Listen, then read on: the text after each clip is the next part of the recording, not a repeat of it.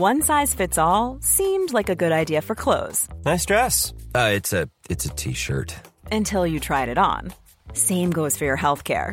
That's why United Healthcare offers a variety of flexible, budget friendly coverage for medical, vision, dental, and more. So, whether you're between jobs, coming off a parent's plan, or even missed open enrollment, you can find the plan that fits you best. Find out more about United Healthcare coverage at uh1.com. That's uh1.com.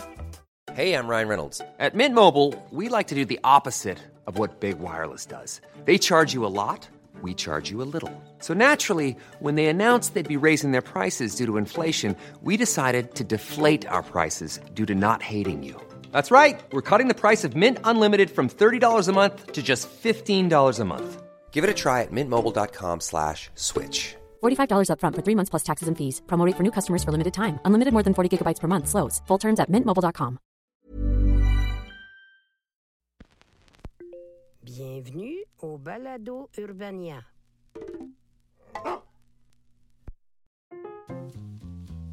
Alors bonsoir mes petits écouvillons prêts à être trempés dans le jus. C'est une fois de plus l'heure des pires moments de l'histoire, cette balado-diffusion où je relate le pire du pire du passé, puis essentiellement toutes les fois que quelqu'un s'est fait mal ou a eu l'air d'un épais il y a très longtemps. C'est fou, c'est comme si je désapprenais avant le concept de l'émission. Donc aujourd'hui, pour ce pire moment de l'histoire, j'ai décidé de faire quelque chose que je fais pas d'habitude et vous raconter une histoire d'amour.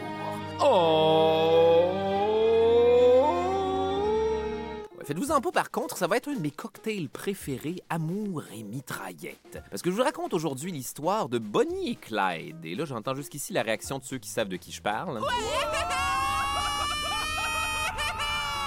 Certains d'entre nous sont des enfants, nous écoutons cela en famille. Eh bien, vous auriez raison de faire ça, parce que Bonnie et Clyde, c'est une des légendes les plus populaires du folklore américain. Les Roméo et Juliette de la belle époque des voleurs de banque à la mitraillette, comme seuls les films en noir et blanc avec une qualité sonore dégueulasse peuvent vous offrir. Oh, Humphrey, si je ne prends pas cet avion, je vais peut-être pas le regretter maintenant, ni plus tard. En fait, je crois que je ne vais pas le regretter du tout. Inutile d'en dire plus, Kid. Tout ce que je veux depuis le début de ce film, c'est avoir des relations sexuelles avec le pianiste. D'ailleurs, là, c'est le moment où je souligne que c'est jamais vraiment une bonne chose d'avoir une histoire d'amour qu'on compare à Roméo et Juliette. Ouais, disons qu'ils vont pas mourir de vieillesse en tombant dans le bain. Je vous donne un indice. Parce que Bonnie et Clyde, c'est un peu moins film de filles à TVA le samedi après-midi et un peu plus euh, Grand Theft Auto quand tu voles plein de voitures au lieu de faire l'émission en te sauvant de la police à pleine vitesse puis en tuant tout ce qui se pointe entre toi puis deux minutes de jeu supplémentaire puis là éventuellement ils finissent par t'avoir parce qu'ils vont venir l'armer sur un pont, là, ça shoot de tous bords, de tous côtés puis là, ils te donnent un replay de ta mort au ralenti. hein. Bonnie et Clyde, c'est ça. Pendant deux ans.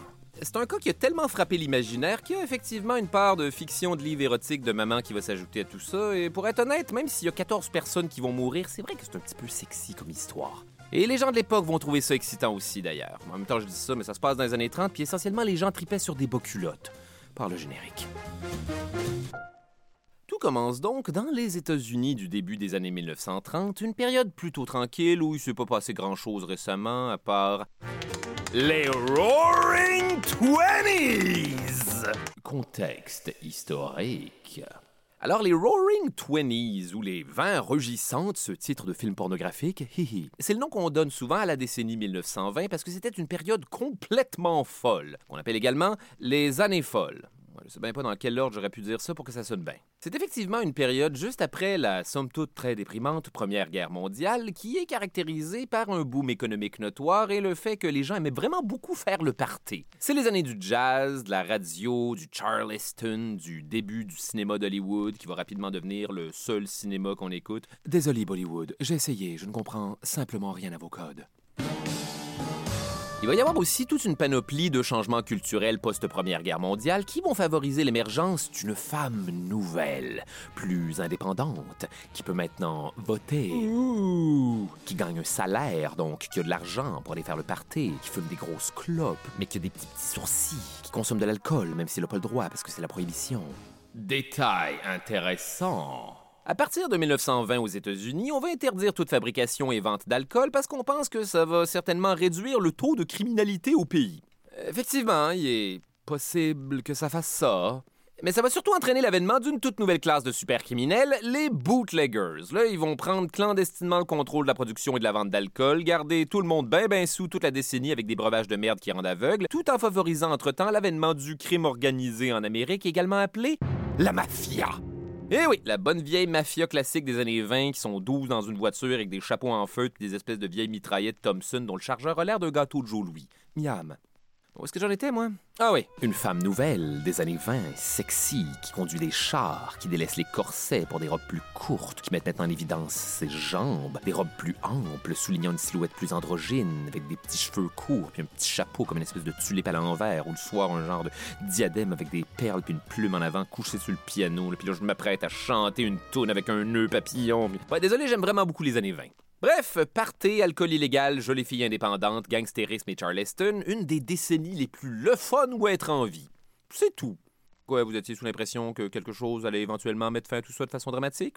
Non, non. On va peut-être un petit truc qu'on appelle le crash boursier de 1929. Détail intéressant. En gros, en 1929, il s'est passé comme un chiage à la bourse de New York, ce qui va faire que les banques vont fermer, les banquiers vont se défenestrer. Ma vie ne fait plus aucun sens sans l'argent! Puis tout le monde va se retrouver dans la rue. Voilà, le party est fini, maintenant place à la Grande Dépression. Donc, du jour au lendemain, l'économie est en ruine. Jusqu'à 33% des Américains sont au chômage. Si bien qu'au début des années 30, les gens sont super pauvres, ils vivent dans des bidonvilles, ils mangent des cœurs de pommes direct d'un vidange en faisant Hum, pas pire. Les gens vont être tellement désespérés qu'on va tranquillement assister à une vague de crimes où des bandits de plus en plus armés et de plus en plus organisés vont se lancer dans la très lucrative business des vols de banque. OK, tout le monde par terre et les mains en l'air! Serait-ce possible d'en choisir qu'un des deux? C'est comme super rough sur le cou et les abdos. Effectivement, c'est l'âge d'or des nouveaux desperados américains, tout droit sortis d'un Far West qui n'existe plus depuis déjà très longtemps. Des hors-la-loi de grands chemins comme John Dillinger, avec sa fameuse gueule d'acteur hollywoodien de l'époque, parce qu'en standard d'aujourd'hui, ou Pretty Boy Floyd, qui lui aussi a beaucoup plus l'air d'une poupée bout de chou à l'âge adulte que son nom le suggère, et que dire de Babyface Nelson, qui j'imagine, une face de bébé. Si ton bébé a genre 32 ans puis qui travaille sur un terrain de golf, excusez, le mais manifestement, dans les années 30, même les plus beaux étaient un peu laids. Et c'est dans cette générale ambiance de désespoir, de vie à vivre jusqu'à la dernière goutte, de voitures rapides et de criminels sexy, mais pas qu'entrent en scène deux petits nouveaux dans le domaine qui vont rapidement tous les éclipser, Bonnie et Clyde. Bonnie Elizabeth Parker, née en 1910, est une jeune femme du Texas de son époque. C'est-à-dire que son père va mourir quand elle a 4 ans, puis que sa mère va être obligée de déménager toute la famille dans un des quartiers les plus malfamés de Dallas, qu'on appelle Cement City. Effectivement, quand le principal attrait de la place, c'est son inoubliable ciment.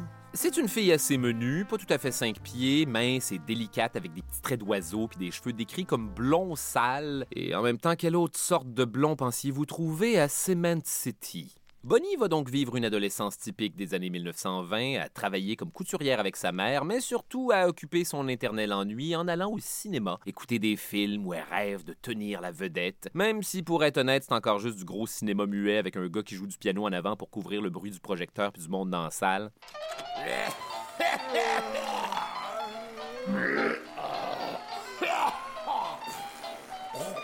Ah, si seulement ma vie était un conte de fées comme au cinéma. Eh, ta gueule, on écoute le film! À l'âge de 16 ans, elle abandonne l'école pour sortir avec un petit bum du nom de Roy Thornton et faire toutes sortes de folies rebelles peu recommandées avec lui, comme le marier. Mais aussi. Détail bum. Bonnie a un tatouage, ce qui est fucked up. Personne n'a ça dans les années 20. C'est pas comme aujourd'hui, même ton notaire a le tatou des reliques de la mort de Harry Potter. Mais malheureusement pour Bonnie, elle s'est fait tatouer le nom de son mari et ça va être un mariage de merde. Détail de plus en plus baume. Surprise, Roy Thornton est un criminel. Il est tout le temps absent, parfois pendant des semaines, puis à un moment donné, en 1929, Roy va juste jamais revenir, ce qui fait que Bonnie va finalement se dire bon ben fuck that shit avec ce mariage, et si tout le monde allait juste vivre sa grande dépression, je parle toujours de la crise économique, chacun de son bar comme si de rien n'était. Bonnie retourne vivre chez sa mère et devient serveuse dans un café. Puis là, ses journées sont essentiellement réduites à repousser les avances de multiples ploucs du Texas en se demandant quand son conte de fées allait bel et bien commencer. Et c'est justement à ce moment qu'entre en scène Clyde Chestnut Barrow. Oh, il s'appelait Chestnut. Anyways, lui, c'est le cinquième enfant d'une famille de fermiers itinérants, ce qui n'est certainement pas synonyme de faire des bonnes affaires en termes d'être un fermier. La famille s'installe éventuellement dans un bidonville de Dallas, plus précisément dans un marais où tout ce qu'il y a, c'est de la boue, un puits puis des bécosses. Un endroit tellement merdeux qu'on l'appelle la cour arrière du diable. Tu sais, quand t'es même pas assez nice pour être à l'intérieur chez le diable, puis tu dois te contenter d'écouter la TV direct à travers la moustiquaire de la porte avec des gros springs. Effectivement, dans ces années-là, la famille de Clyde est tellement pauvre qu'ils doivent habiter en dessous d'un wagon de charrette, et c'est malheureusement un petit peu drôle parce que ça sous-entend que c'était même pas leur wagon, qu'il y avait en théorie du monde qui habitait au-dessus. Ah, l'essentiel, c'est d'avoir un toit au-dessus de sa tête. Pas vrai, les enfants? Non, mais c'est pas fini ce bouquin, merde! Bon! Bravo! Néanmoins, le jeune Clyde, c'est un rêveur brillant et plein d'énergie. Un petit bonhomme de 5 pieds 6 qui pèsera jamais plus de 130 livres dans sa vie. On dit de lui qu'il a des petits yeux noirs rapides et rusés. En fait, Clyde va rapidement se rendre compte que l'affaire pour laquelle il est le plus talentueux dans la vie, c'est être un criminel. Occupation qu'il va explorer avec son grand frère Buck Barrow, qui va l'intégrer dans ses magouilles illégales un peu small town comme le vol de poulet. Non, je déconne pas, les frères Barrow vont devenir de notoires desperados de la volaille, poursuivis par le shérif le moins occupé disponible, avant de switcher quand même rapidement à de bons vieux vols à main armée et la suite logique, le vol de voiture. Alors, Buck, t'as amené ce qu'il faut pour qu'on chaparde cette voiture? Oh merde, je me suis encore mélangé de kit. Voler des chars, c'est une des choses que Clyde fait le mieux. Mais pas au début. Parce qu'apparemment, la première fois qu'il va se faire arrêter, c'est à 17 ans, après avoir loué une voiture puis juste jamais l'avoir retournée. Et pour ceux qui se demandaient ce qui arrivait quand tu fais ça, la police se pointe. Eh ben, la deuxième fois que Clyde se fait arrêter, c'est avec son frère Buck pour possession de dinde volée. De toute évidence, les frères Barrow avaient décidé de faire de la contrebande de viande de plus en plus sèche.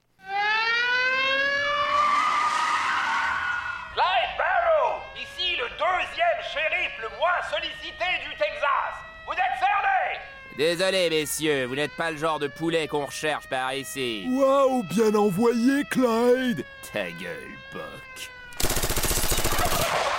Tout ça pour dire que de 1927 à 1929, la police locale est constamment aux trousses des frères Barrow. À noter que Clyde va quand même essayer de se trouver un travail légitime et surtout légal, le tout entrecoupé bien sûr de petits écarts de conduite, genre voler des bijouteries et percer des coffres forts, mais rien de majeur. là. Détail intéressant de grosses commères. Il y a plusieurs récits plus ou moins contradictoires à propos de la fameuse rencontre entre Bonnie et Clyde, mais celui qui est considéré le plus fiable est le suivant. On est le 5 janvier 1930, Clyde a 20 ans, Bonnie 19. Bonnie donne un coup de main à une amie commune qui a un bras dans le plâtre parce que de toute façon elle s'est fait clairer à sa job de serveuse. Ce soir-là, pendant qu'elle est en train de brasser du chocolat chaud dans la cuisine de l'ami en question, Clyde serait débarqué à l'improviste de la même manière qu'un ami un petit peu chicoine dans Watatatao. Eh, dis donc, dis ça sent le chocolat par ici. Je me suis dit que je serais passé dire un petit bonjour à ma vieille amie et. Allô? Ça alors, vous êtes qui, vous? Je vous avertis, j'ai déjà été marié à un bum, alors je ne me ferai pas avoir deux fois, monsieur. Sexy bum avec des beaux habits et manifestement plein d'argent mystérieux. Est-ce que j'ai mentionné que je conduis une voiture volée? Oh, fuck it, c'est encore plus bum qu'une moto. Regardez-moi bien tomber dans le panneau une deuxième fois.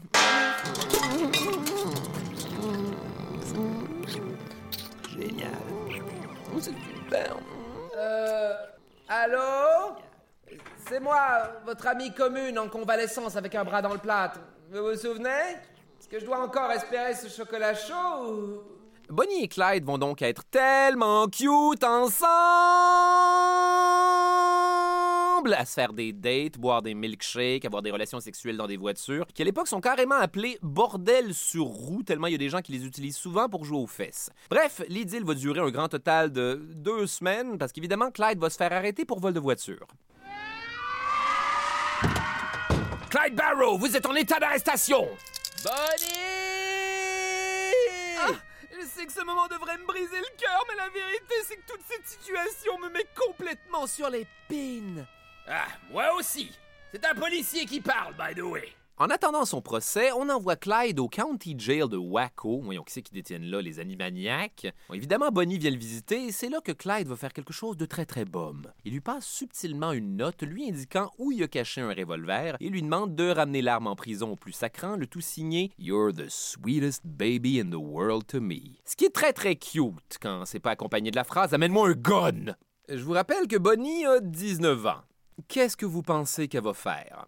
Eh bien, vous serez surpris d'apprendre qu'elle est revenue à la raison et réaliser que Clyde avait tout simplement besoin de payer sa dette à la société. Mais bien sûr que non. À la visite suivante, elle va lui passer un revolver caché sous sa jupe, faisant sûrement sentir vraiment cheap la fille dans le cubicule d'à côté qui amenait juste une scie à métal cachée dans un gâteau. Oh! Bref, Clyde va réussir à s'échapper et à revoir Bonnie le temps de quelques bisous. Malheureusement, la police va le retrouver sept jours plus tard et on va l'envoyer au Eastham Prison Farm. Détail dark. Le Eastham Prison Farm, c'est un établissement correctionnel où il se commet tellement d'atrocités qu'on l'appelle la main ensanglantée. C'est un endroit où on envoie les criminels les plus violents de tout le système carcéral américain se calmer le pompon en cassant des cailloux à longueur de journée, tout ça sous une chaleur épouvantable devant des gardes à cheval avec des lunettes noires et des chapeaux de cow-boy qui te battent à mort pour aucune raison. Vous aurez donc compris que cette place-là n'avait pas exactement pour mission la réhabilitation des détenus. L'objectif à Eastham, c'est plutôt de te briser. Et ça fonctionne. L'endroit est reconnu pour ses suicides de prisonniers qui se mettent juste à courir vers la sortie en espérant de tout cœur se faire shooter par les gardes. Hé, vous, là-bas! Vous, oui! Je suis en train de m'enfuir! Je m'enfuis! Je m'enfuis, tout le monde! Regardez-moi bien! Par ici! En tout cas, si vous voulez voir quelqu'un qui s'enfuit, c'est par ici que ça se passe! Ça alors, qu'est-ce qu'il fait? Bah, il s'enfuit, voyons. Tu vois, il s'est évadé. De la seule façon dont c'est possible. La mort. Ouais, c'est bon, j'avais compris le, le concept. Détail de plus en plus dark. En plus, Clyde, c'est pas le plus gros. C'est un petit bonhomme de 5 pieds 6 qui pèsera jamais plus de 130 livres dans sa vie. C'est bien dire que ce sera pas long avant qu'un autre prisonnier de 6 pieds et 200 livres en profite pour faire de lui sa chérie. Donc, pour s'en débarrasser, Clyde va attirer le gars tout seul dans les douches et, à la dernière seconde, surgir d'un angle mort et lui défoncer le crâne à coups de tuyau en métal. C'est d'ailleurs pile à ce moment-là qu'un autre prisonnier va faire Hé Clyde, qu'est-ce que tu fais? Tu bats un homme à mort en prison? Ah, Écoute, j'ai déjà une sentence à vie, t'as qu'à dire que c'est moi. Maintenant, si tu veux bien m'excuser, ils servent du pudding à la cafétéria. À part pour le pudding, ça s'est 100% passé comme ça. Rendu là, on en est à un point où Clyde est tellement tanné du Easton Prison Farm qu'il va choisir de foxer les travaux forcés en se coupant volontairement deux orteils avec une hache. Détail dark nono. Malheureusement pour lui, une fois arrivé à l'infirmerie avec ses deux orteils dans une chaudière de glace, on va lui annoncer que sa mère avait réussi à lui obtenir un pardon, qui était sur le point d'être libéré puis qui venait tout juste de s'amputer les orteils pour rien. Oh non! Il va boiter pour le restant de ses jours. Oh non! Donc, à partir de février 1932, Clyde est libre, mais c'est plus vraiment le même Clyde. Et pas juste parce qu'il a deux orteils en moins. Un comparse prisonnier va dire à ce sujet Sous mes yeux, j'ai vu ce garçon passer d'un écolier à un serpent à sonnette. Et maintenant, si vous voulez bien m'excuser, c'est les jolis carrés aux dates à la cafétéria. Et là, on aurait pu croire que c'est le bout où Bonnie aurait fini par décrocher de Clyde et de toutes ses conneries, mais faut croire que son amour pour lui n'en tenait pas qu'à deux orteils. Parce que leur couple va devenir plus fusionnel que jamais, un peu comme ce couple d'amis qui se sont ouverts un compte Facebook commun puis tu peux jamais les voir individuellement. Non, c'est toujours les deux, peu importe la situation jusqu'à ta mort. Là, j'imagine que j'achète encore trois billets de cinéma, encore. Génial! Rien de mieux qu'avoir l'air d'un gars tout seul à qui on rend service. La nouvelle ambition de Clyde, c'est de retourner à Eastham, libérer tous les prisonniers et rien de moins que mettre une balle dans la tête de tous les gardes. C'est pour ça qu'en avril 1932, Clyde, Bonnie et une poignée d'ex-prisonniers vont former le Barrow Gang. Déjà là, super plan de donner ton vrai nom à une organisation criminelle secrète. Ils vont commencer à empiler de l'argent, mais surtout des armes, dans une suite ininterrompue de vols de banque, même si c'est pas tout à fait leur spécialité. Détail intéressant. La version glamour de l'histoire, c'est que Bonnie et Clyde, c'était des voleurs de banque. Mais la vérité, c'est que c'était super risqué et que Bonnie et Clyde étaient surtout des voleurs de prestigieuses épiceries, de quincailleries, de stations-service et de salons funéraires. Il doit bien y avoir un gag à faire avec ça. Oh les mains, droppez vos récipients qui contiennent les produits que vous vendez. Vous voyez, on n'est pas tout à fait là. Pourtant, la police locale va quand même être prise au dépourvu avec le barreau gang. Entre autres parce que Clyde est un excellent conducteur capable de disparaître en un instant. Détail intéressant. En 1932, Ford sort ses fameuses voitures à moteur V8 qui peuvent se rendre jusqu'à 130 km/h. Clyde va voler exclusivement ce genre de voiture-là à une époque où les agents de police, eux, doivent conduire ben, peu importe la voiture de merde des années 30 rurales qu'ils ont déjà. La plupart d'entre elles étant de total pots à yaourt qui vont max à 60 km/h.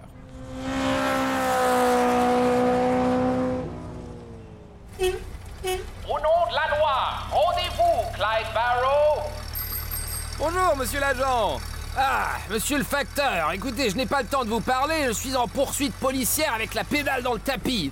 Mais ce plan n'est pas à toute épreuve, parce qu'un jour après un vol qui a mal tourné, Bonnie est envoyée dans une cellule le temps qu'un jury décide ce qu'on doit faire d'une femme qui commet des vols à main armée en 1932. Ce qui va se passer, c'est donc...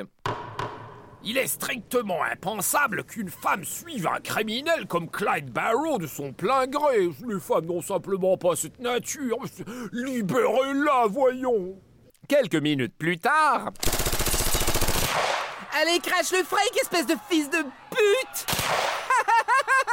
Ah, Ceci est complètement dans ma nature En fait, on sait pas vraiment à quel point Bonnie tirait du gun. Il y a des sources qui disent qu'elle restait dans la voiture pendant les braquages et d'autres qui prétendent l'avoir vu tirer au shotgun, même si elle pèse genre deux livres. Les mains en l'air, poulet Chose certaine par contre, son mantra, c'est de partager sa vie avec celle de Clyde, peu importe de quoi elle va être faite. Détail dark. D'ailleurs, le Barrow Gang va commettre quatre meurtres cette année-là. Premièrement, G.N. Butcher, un propriétaire d'épicerie qui va se faire tuer au cours d'un braquage pendant lequel Clyde avait choisi de rester dans la voiture, alors qu'évidemment, ça va chier à l'intérieur. Hé, qu'est-ce que vous faites ici, vous? Il est beaucoup trop tard pour faire son épicerie. Euh, je... Ah non, je n'ai rien. D'habitude, c'est Clyde qui parle aux gens. Et malheureusement pour Clyde, à ce moment-là, l'épouse de l'épicier qu'il connaissait très bien passait par là. Mais ma parole, c'est le petit Clyde! Clyde! Clyde! Clyde, ici, c'est moi, Madame Butcher! Mais arrêtez de me faire signe de m'en aller à travers la fenêtre de la voiture et dites-moi bonjour, merde! Ouais, Clyde, on a dû descendre l'épicier, on met la gomme Ça alors, peut-être qu'il ne m'a pas vu? Le deuxième meurtre a lieu alors que Clyde et ses compères sont à une soirée dansante en Oklahoma, à faire beaucoup de bruit en buvant nul autre que de l'alcool.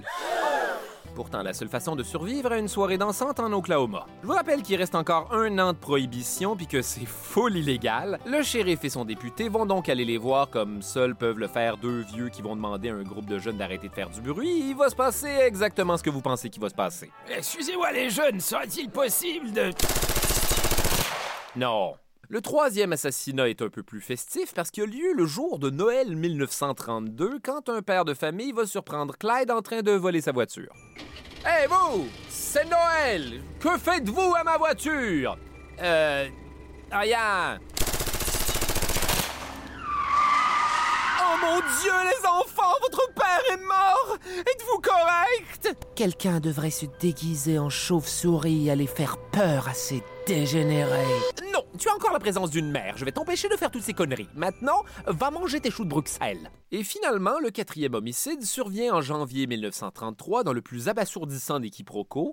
Ce jour-là, un quelconque shérif va se rendre jusqu'à un entrepôt désert avec cinq policiers pour attraper un autre braqueur de banque qui a pas rapport dans l'histoire. Et par le plus gros des hasards imaginables, arrive Clyde qui est censé rencontrer un membre de son gang à lui à même place. Clyde pense que c'est pour lui et le résultat Donc, Clyde est dorénavant recherché pour meurtre, dont celui de deux policiers. Et s'il se fait pogner, c'est la chaise électrique. Détail sweet! Encore une fois, Clyde va essayer de convaincre Bonnie de le laisser en lui expliquant qu'il est maintenant à une mauvaise journée de se faire mettre une couche en caoutchouc puis de recevoir une décharge électrique mortelle dans le cerveau. Mais encore une fois, elle va refuser de le quitter. Mais je ne peux pas te quitter, tu es l'amour de ma vie. Tu es l'amour de ma vie aussi, mais je suis en train de réaliser que c'est peut-être pas un aussi gros commitment qu'on aimerait le croire. Là, éventuellement, vont se joindre à Bonnie et Clyde un jeune schnappant de 17 ans du nom de W.D. Jones, un adolescent impressionnable et enivré par la vie badass de criminel puis les beaux soutes. Hé Clyde, quand est-ce que je peux faire partie du barreau gang, dis? Moi aussi, je peux porter des cravates et des chapeaux. WD Clyde, ça sonne bien, non? Écoute, WD, t'as l'air d'un gentil garçon, mais c'est pas une vie pour toi. Je voudrais pas que ça dérape et que tu t'attires des ennuis. Donc, deux minutes plus tard...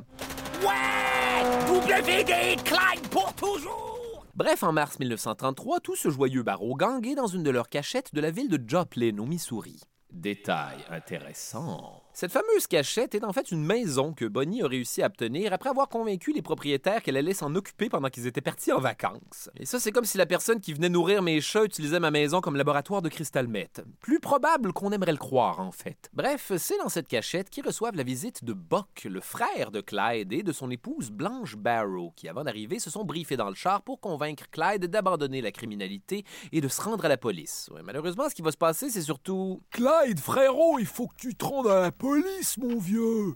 Ouais, c'est certain que je pourrais faire ça.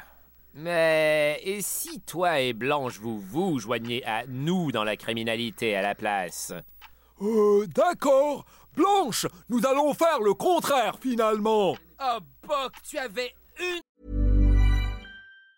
Mom deserves the best, and there's no better place to shop for Mother's Day than Whole Foods Market. They're your destination for unbeatable savings, from premium gifts to show-stopping flowers and irresistible desserts. Start by saving 33% with Prime on all body care and candles. Then get a 15-stem bunch of tulips for just $9.99 each with Prime. Round out Mom's menu with festive rosé, irresistible berry chantilly cake, and more special treats. Come celebrate Mother's Day at Whole Foods Market. Hiring for your small business? If you're not looking for professionals on LinkedIn, you're looking in the wrong place. That's like looking for your car keys in a fish tank. LinkedIn helps you hire professionals you can't find anywhere else, even those who aren't actively searching for a new job but might be open to the perfect role. In a given month, over 70% of LinkedIn users don't even visit other leading job sites. So start looking in the right place. With LinkedIn, you can hire professionals like a professional. Post your free job on linkedin.com slash people today. tâche.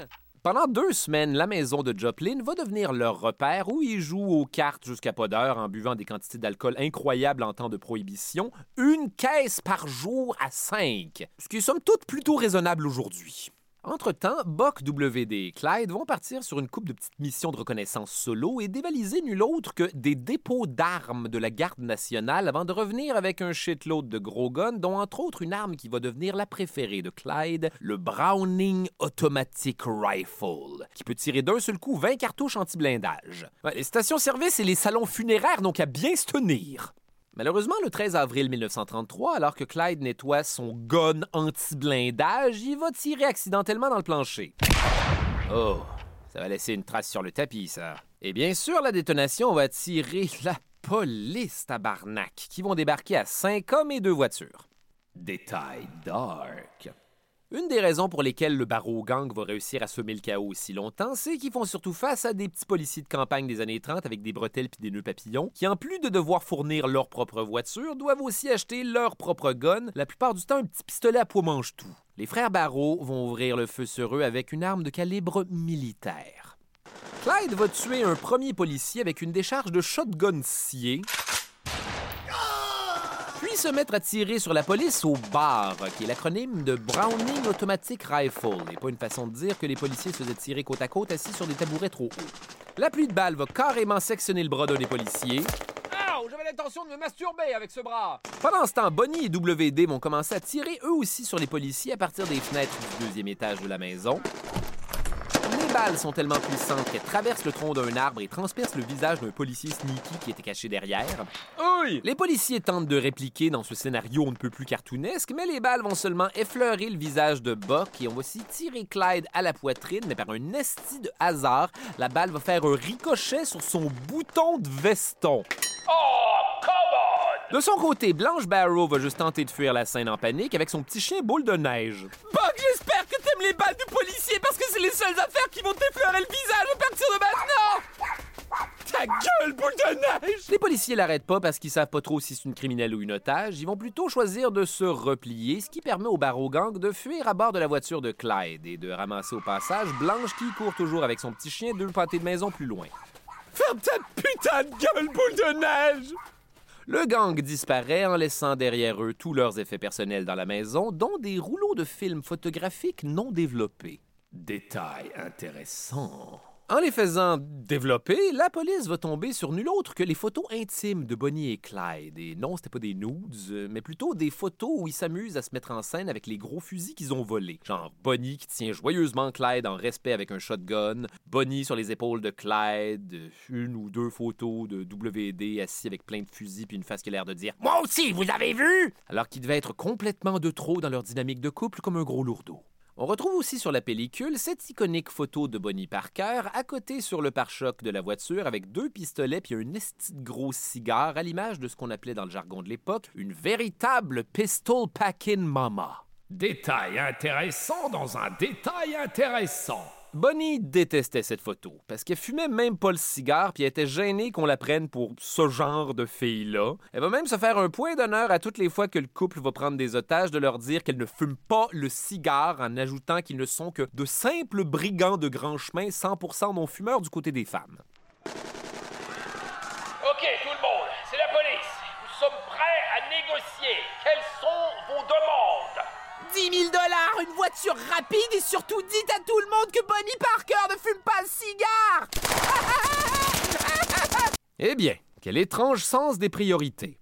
Chose certaine, ces photos-là vont rapidement être publiées dans les journaux et tout va changer pour Bonnie et Clyde parce que contre toute attente, l'Amérique va tomber en amour avec eux. Détail intéressant.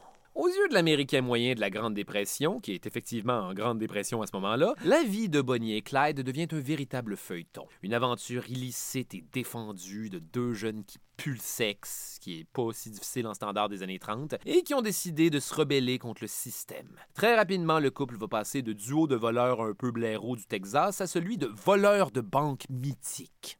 Détail logistique.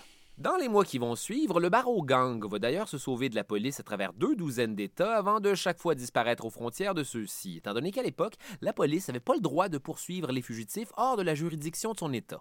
Ainsi, ils vont de Dallas jusqu'en Oklahoma. Ils traversent l'Iowa, la l'Indiana, l'Ohio, la Louisiane et ses délicieux ratons laveurs barbecue, en passant par le Minnesota et même le Nouveau-Mexique. Faites-moi confiance, c'est un road trip impressionnant, même si j'ai aucune idée où se situent toutes ces places-là. Par contre, éventuellement, ça commence à aller de moins en moins bien pour le barreau gang parce que un des mauvais côtés d'être célèbre quand t'es en cavale, c'est d'être célèbre. Détail dark. Prenons le temps de réfléchir à c'est quoi au juste la vie de Bonnie et Clyde à ce moment-là.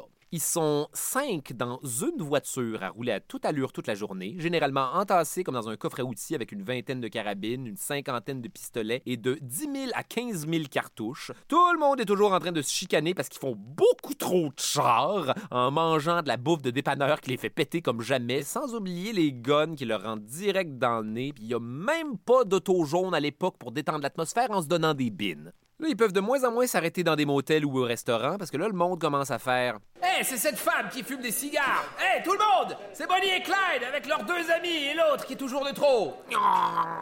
Sont obligés de faire du camping, manger des cannes de sardines sur le bord de la route, euh, se laver dans les rivières, dormir seulement quelques heures par nuit dans une voiture. Des fois, ils voyagent 1600 km en une seule journée quand il faut changer d'état. Bref, leur vie est une éternelle fuite pour vivre un jour de plus. Et Blanche Barrow mentionne même dans son journal C'est comme si un nuage noir nous poursuivait en permanence. Alors qu'il y avait sûrement WD qui lisait par-dessus son épaule en respirant super fort.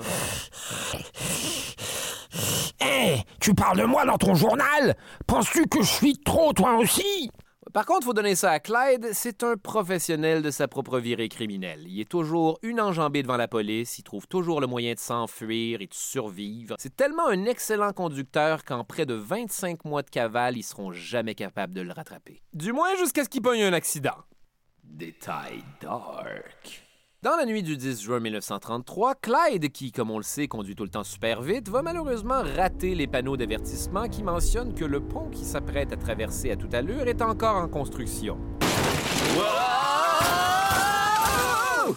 Leur voiture va s'écraser au fond du lit d'une rivière asséchée et miraculeusement, tout le monde va réussir à s'extirper de l'épave. Mais Bonnie va avoir la jambe aspergée d'acide de batterie de char à un tel point que sa peau va fondre, exposant les muscles et des bouts d'os de sa hanche à sa cheville. Ah! Oh zut, si seulement l'acide de batterie avait réussi à me débarrasser du tatou de mon ex-mari! Mais non, ça aurait été trop beau! Et à partir de ce moment-là, Bonnie Parker est une éclopée qui a besoin de se faire transporter par Clyde sur son dos à jamais. Détail intéressant. Ce qui va pourtant zéro les empêcher de s'enfuir en kidnappant le shérif et le marshal du county avant de leur voler leur voiture et de les attacher à un arbre avec du barbelé. Et tout ça avec Bonnie sur le dos. Bref, là, sont en marde parce que Bonnie est blessée puis ils peuvent évidemment pas aller à l'hôpital parce que tout le monde va faire Hé, regardez, c'est cette femme qui fume le cigare! Fait que là, Clyde va être obligé d'aller acheter des bandages et par le fait même. Hé, regardez, c'est le mari de cette femme qui fume des cigares! Pendant ce temps-là, WD et Buck vont essayer d'aider de la seule façon qu'ils connaissent en ratant un vol à main armée comme deux estis de boobs. Les mains en l'air, tout le monde! Écoutez, je suis le marshal Henry D. Murphy. Prenez tout ce que vous voulez, mais surtout ne tirez pas sur des civils. Attention, Buck, une abeille! Non, non! Ils vont tuer le marshal et devoir foutre le camp au plus vite avec Bonnie plus mal en point que jamais dû à cette fâcheuse absence de bandage. D'ailleurs, à ce moment précis, je sais ce que vous vous dites. Clyde, man, ramène-la chez elle, c'est fini. Eh bien, pour la énième fois, il va tout à fait essayer de faire ça, mais évidemment, Bonnie va lui dire Mais qu'est-ce que tu racontes? Qu'est-ce que j'irais faire chez ma mère avec une jambe sans peau? Ma vie, c'est avec toi que je la veux, et maintenant, transporte-moi pour toujours. Ah, Bonnie, tout va être tellement compliqué. Je t'aime. Malheureusement pour leur amour, c'est le beau tout ça va aller de plus en plus mal. Parce que un mois plus tard, le gang va se cacher dans un genre de motel à Platte City, au Missouri. La ville s'appelle vraiment comme ça, c'est pas moi qui essaie de vous passer le message que c'est un endroit spécialement ennuyeux. C'est Blanche Barrow qui va faire les réservations en enchaînant plein de comportements super suspects. Premièrement, elle va faire une réservation pour trois personnes alors que le tenancier du motel pouvait clairement voir par la fenêtre quatre autres personnes qui sortent de la voiture. Là, évidemment, il va faire... Hmm. Ensuite, après avoir dit qu'ils étaient juste trois, Blanche va en profiter pour commander un petit cinq soupers avec cinq bières. Le lendemain, les fenêtres de leur chambre ont été recouvertes avec du papier journal pour pas qu'on puisse voir à l'intérieur. Mais surprenamment, l'affaire qui va attirer le plus d'attention sur eux en 1933, c'est le fait que Blanche Barrow porte des culottes d'équitation et c'est ça qui va faire en sorte qu'on va appeler la police. Oui, allô, police, il y a une femme avec des pantalons. On vous envoie des renforts! Donc, à 11 h du soir, débarque un gros paquet d'agents de police avec des mitraillettes et une voiture blindée. Le shérif va cogner à la porte et il va se passer exactement ce que vous pensez. Détail dark. Les Barrow vont effectivement faire feu à travers les portes du garage du motel et s'ensuit une fusillade de tous les diables dans laquelle Blanche est aveuglée par des éclats de vitres. Ah, mes yeux, je n'ai jamais choisi cette vie! Buck, quant à lui, va recevoir une cartouche de calibre 45 dans le côté de la tête et la blessure est tellement grave qu'une partie de son cerveau est exposée à l'air libre. Ouch, mon cerveau! Je suis apparemment super éloquent maintenant. Et la seule raison pour laquelle le carnage va s'arrêter, c'est parce qu'une balle va ricocher sur la voiture blindée et partir le klaxon, ce que les policiers vont interpréter comme un signal de cesser le feu. Mais cessez le feu, bon sang! Ce klaxon est clairement leur signal comme quoi ils vont se rendre! Allez, Barrow Gang, ce klaxon semble nous indiquer que c'est notre chance. En tout cas, j'ai vraiment hâte de voir pourquoi quelqu'un a klaxonné.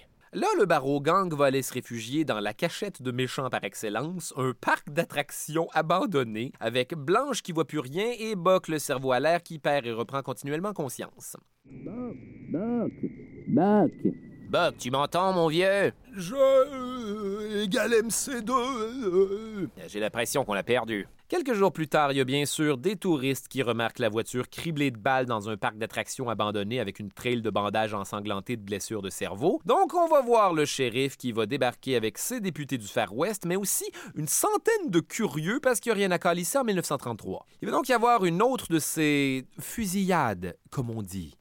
Là, tout le monde est blessé. Clyde se fait déchirer une joue par une balle. Buck est atteint au dos, Bonnie dans l'abdomen et WD va la transporter sur son dos dans les broussailles avoisinantes. En tentant de prendre la fuite, Clyde débarque sur une ferme pendant qu'un gars est en train de traire sa vache. Il lui ordonne de lui donner sa voiture, sauf que là, c'est un char manuel et Clyde sait pas conduire ça. Donc là, il faut lui montrer, comme dans montrer à un gars avec un gun comment clutcher. Toi, montre-moi à conduire manuel, vite euh, c'est surtout une question de trouver le point de friction. Suite à quoi Clyde va siffler, WD va sortir des buissons avec Bonnie, la mettre dans la voiture et sacrer le camp. Salut la compagnie en plus, c'est génial, on n'a rien oublié. Buck Et accessoirement son épouse Effectivement, c'est la fin du trajet pour Buck et Blanche Barrow. Détail dark. Les policiers vont amener Buck à l'hôpital, question de traiter sa blessure au cerveau, mais il va quand même mourir deux jours plus tard des suites d'une pneumonie qui n'avait pas rapport. Mais bien, quand il faut y aller, faut y aller. Hein. Et pour ce qui est de Blanche, elle va écoper de 10 ans de prison, elle va perdre l'usage d'un œil, et à ce qui paraît, lors de son arrestation, étant donné qu'elle voyait rien, elle va croire qu'un photographe est en fait un dude avec un gun venu l'exécuter, et la photo existe encore si jamais vous voulez voir la face de Blanche Barrow qui fait « Ah! » Excusez, le gars du son est allé googler. C'est ça. Tape Blanche Barrow dans Google, c'est comme la deuxième. Là. Drôle, hein? Pauvre Blanche. Dire que tout ça a commencé par un désir d'abandonner le monde du crime, je vous le rappelle. D'ailleurs, après cet ultime incident, somme toute close call, WD va décider qu'il a fait le tour d'être la troisième roue du carrosse de Bonnie et Clyde et il va partir de son bar, vivre sa vie et se faire arrêter super rapidement. Mouah. Donc il reste maintenant plus que Bonnie et Clyde dans le bar au gang et ils vont profiter de ce temps-là pour retourner au Texas, aller voir leur famille, tiens, c'est une bonne idée, ils vont être contents. Détail intéressant. Bonnie et Clyde retournent régulièrement voir leur famille, qui, elle, était motivée par « faut croire que nos enfants sont de dangereux brigands, aussi bien faire avec puis s'organiser des barbecues une fois de temps en temps ».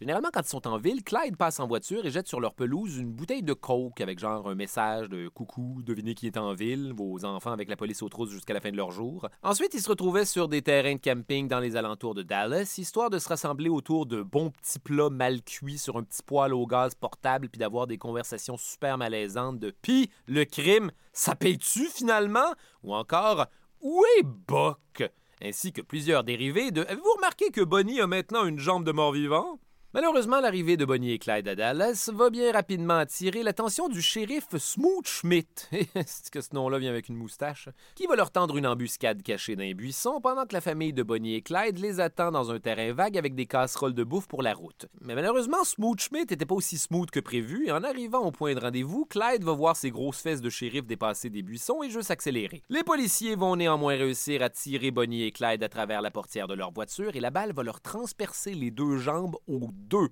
Suite à quoi ils vont s'évader? Là, je sais pas si vous avez gardé le compte, mais ça commence à faire une coupe de blessures mortelles, puis je sais bien pas quel pouvoir leur permet de rester en vie, à part peut-être le pouvoir de l'amour, man.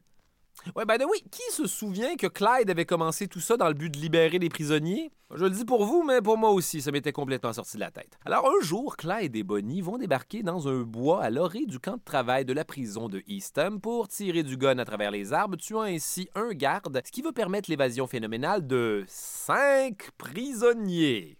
Eh bien, j'espère que tout ça en valait la peine. La réponse est non, parce que la seconde après ça, Clyde va leur dire Messieurs, vous êtes libres, parce que je m'oppose fortement au système carcéral et pas parce que j'avais besoin de recruter des nouveaux complices. Maintenant, joignez-vous à mon gang de deux personnes, dont ma blonde. Les prisonniers vont majoritairement décliner l'offre, pas super chaud à l'idée d'être dirigés par deux fugitifs mal en point et de plus en plus plein de plomb. Le seul qui va embarquer dans le projet, c'est Henry Methvin, et disons que c'est pas le chapeau Fedora le plus feutré de la gang. Henry Methvin est effectivement un criminel avec une très mauvaise écoute et ça va mettre tout le monde instantanément dans le trouble. Détail dark. Le 1er avril 1934, deux policiers de Grapevine au Texas vont s'approcher de la voiture du bar au gang pensant venir en aide à un automobiliste dans le trouble. Ah, ça alors, le moins qu'on puisse dire, c'est que vous avez l'air d'avoir des ennuis mécaniques. Ok, Maître on les prend? D'accord. En otage, je voulais dire en otage, imbécile. On va appeler cet incident les Grapevine Murders. Et fouillez-moi, c'est le bout où les gens vont commencer à trouver Bonnie et Clyde de moins en moins cute. D'ailleurs, même si Bonnie dormait dans la voiture au moment de l'incident, c'est elle que les journaux vont créditer pour les meurtres. Et les journalistes vont même inventer qu'on a retrouvé sur les lieux du crime des cigares marqués de petites traces de dents, manifestement celles d'une femme.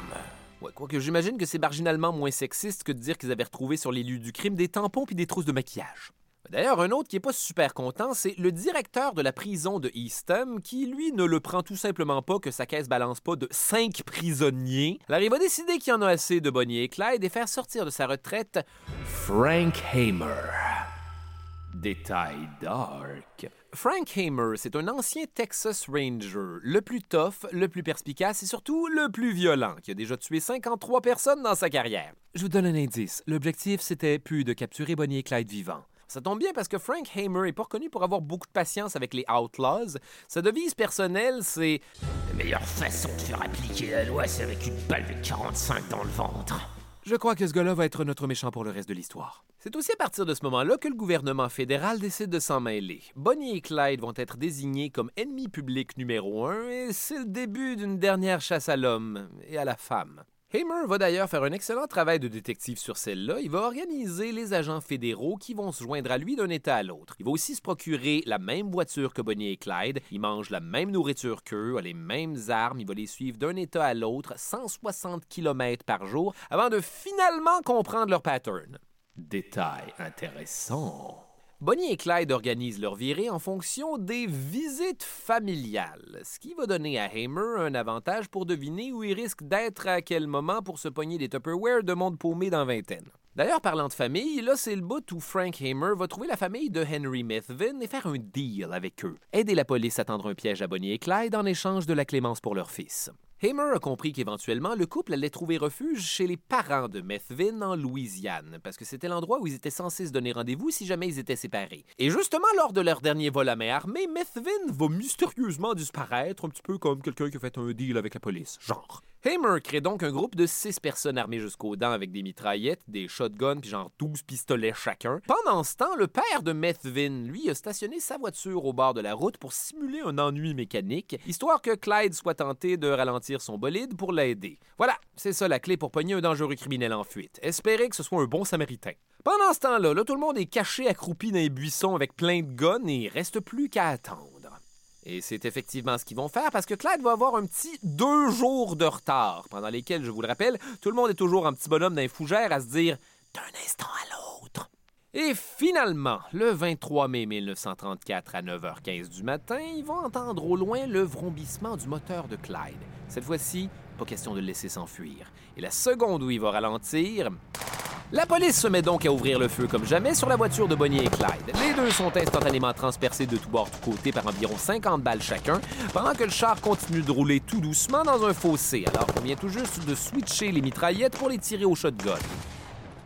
Bonnie et Clyde vont prendre le clos et s'immobiliser juste à temps pour qu'on s'adonne à un additionnel petit changement de gun et qu'on vide le chargeur de tous les pistolets sur l'épave de la voiture, juste au cas où ce serait un autre de ces fameux coups fourrés signés Clyde.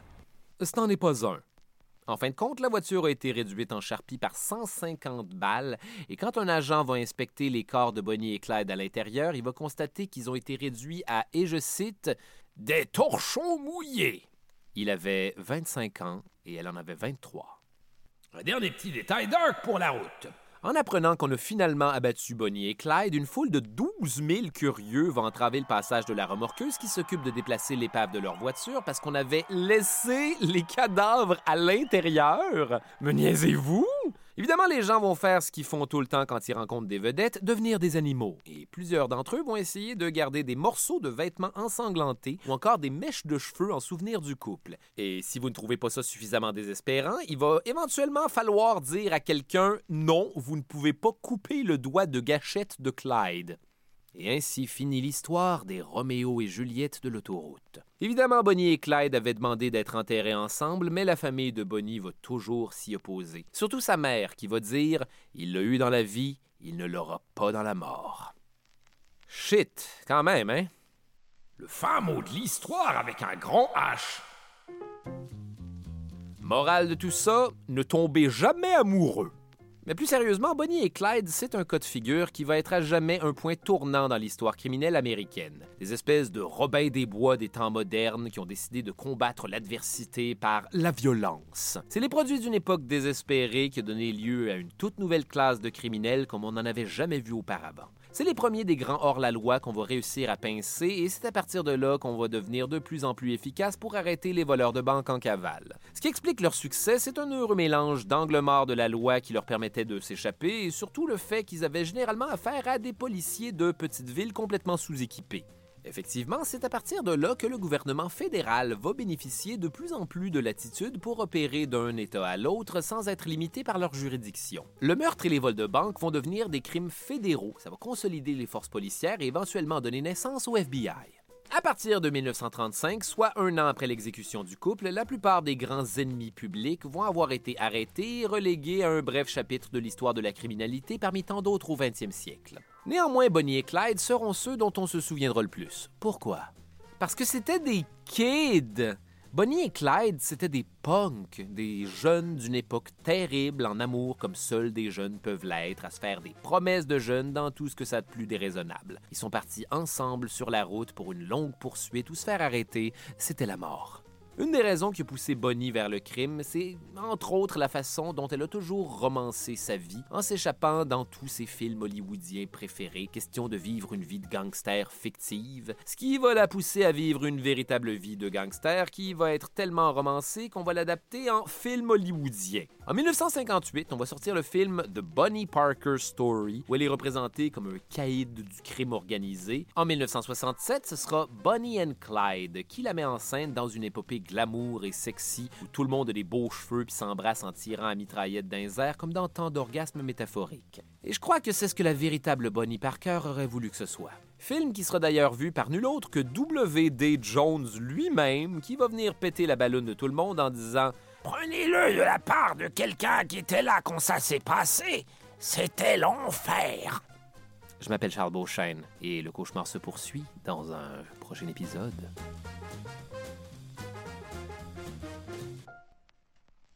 Les pires moments de l'histoire avec Charles Beauchesne est une idée originale de Charles Beauchesne.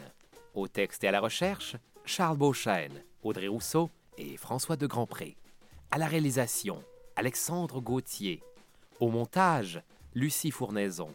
À la prise de son, Vincent Cardinal. Consultante, Barbara Judith Caron. À la production, Mylène Fraser. Producteur exécutif, Raphaël Huismans et Philippe Lamarre. Les pires moments de l'histoire avec Charles Beauchesne est une production d'Urbania. Vous venez d'écouter un podcast Urbania.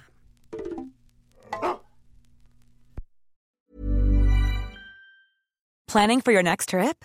Elevate your travel style with Quince. Quince has all the jet setting essentials you'll want for your next getaway, like European linen, premium luggage options, buttery soft Italian leather bags, and so much more. And is all priced at 50 to 80% less than similar brands. Plus, Quince only works with factories that use safe and ethical manufacturing practices. Pack your bags with high-quality essentials you'll be wearing for vacations to come with Quince. Go to quince.com slash pack for free shipping and 365-day returns.